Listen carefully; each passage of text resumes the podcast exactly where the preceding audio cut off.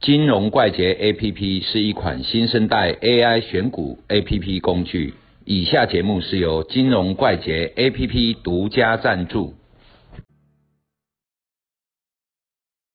大家好，嗨，今天我们请到卢米来讲一个很重点，跳空缺口的问题。是做当冲就没有跳空缺口这个问题，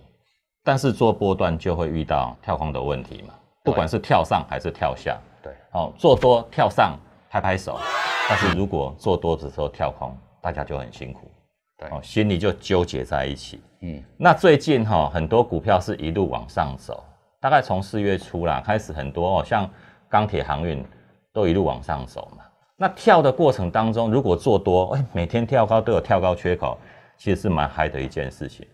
但是如果遇到跳空缺口的时候，不管跳上跳下，单兵如何处置？嗯请连长指示。啊，嗯嗯，跳空缺口哈、嗯表示一个走势的强度嘛，对，好、啊，为什么会有跳空缺口？因为它强啊，大家强买，隔天就往上跳啦，打个青贝贝嘛。而且强买嘛，譬如说昨天蛮强的，嗯哦，那今天一个往上开高之后就不下来了，对，也就是说大家愿意用很高的成本，不惜代价去追，追价。哦，所以跳空缺口哈、哦基本上它就是一个很强力的方向性指引。对，啊所以我们在看跳空缺口的时候哦，你想一下哦，今天你要买啊，就跳高开之后，大家抢着要买不到。嗯，明天如果又回来这个价格，你会不会想买？会，还是会嘛？所以就有支撑在了。所以跳空缺口基本上这个成交量是空洞的，所以在这个空洞的就是最好的一个支撑价格对，啊，因为跳空缺口大家在这里就已经在强买了，嗯所以明天后天如果还有回来这个价格，原本买不到的人会想再买，对，还有就是之前买到的他也会守住这个缺口。嗯，好、有能力往上追，让盘掉不下来，这都不是普通角色嘛。嗯，好、对啊，可能是机构法人啊，可能是大户、啊所以说我们会把这个跳空缺口在走势图上面标示出来，嗯，这个很重要。第一个方向性指引，对，第二个它的支撑或者是压力具有决定性的角色。嗯，嘿，那这样子好了啦，我们用中红来看啦。是中红大概在三月三十一号对啊、突破的那时突候破，而且是量能激增嘛。对对，哦，看这很明显的，一路跳嘛，对就像青蛙一跳一跳一跳，对哎，跳上去，所以它就拉出一大段，稍微整理一下，哦，又开始出现一些缺口，那就造成整个中红一路狂喷，对，一个多月嘛，哈、哎一个多月嗯两倍多，所以这个是标股嘛，对啊，哈、而且我们量能激增也是有出现的，这种标股啊，基本上它缺口的产生哦，嗯在起始段的时候，刚开始的时候，大家都抢着要买，嗯，对，背后可能就有故事了，嗯哈、啊，背后什么故事？刚涨价嘛，对，刚涨好，价，嗯然后原物料都大涨，好、啊，船运运输的不方便嘛，铁矿砂运铁不矿来，砂运不了，嗯所以这种东西哈、变成说这一个跳空缺口方向指引，嗯然后加上它支撑力道，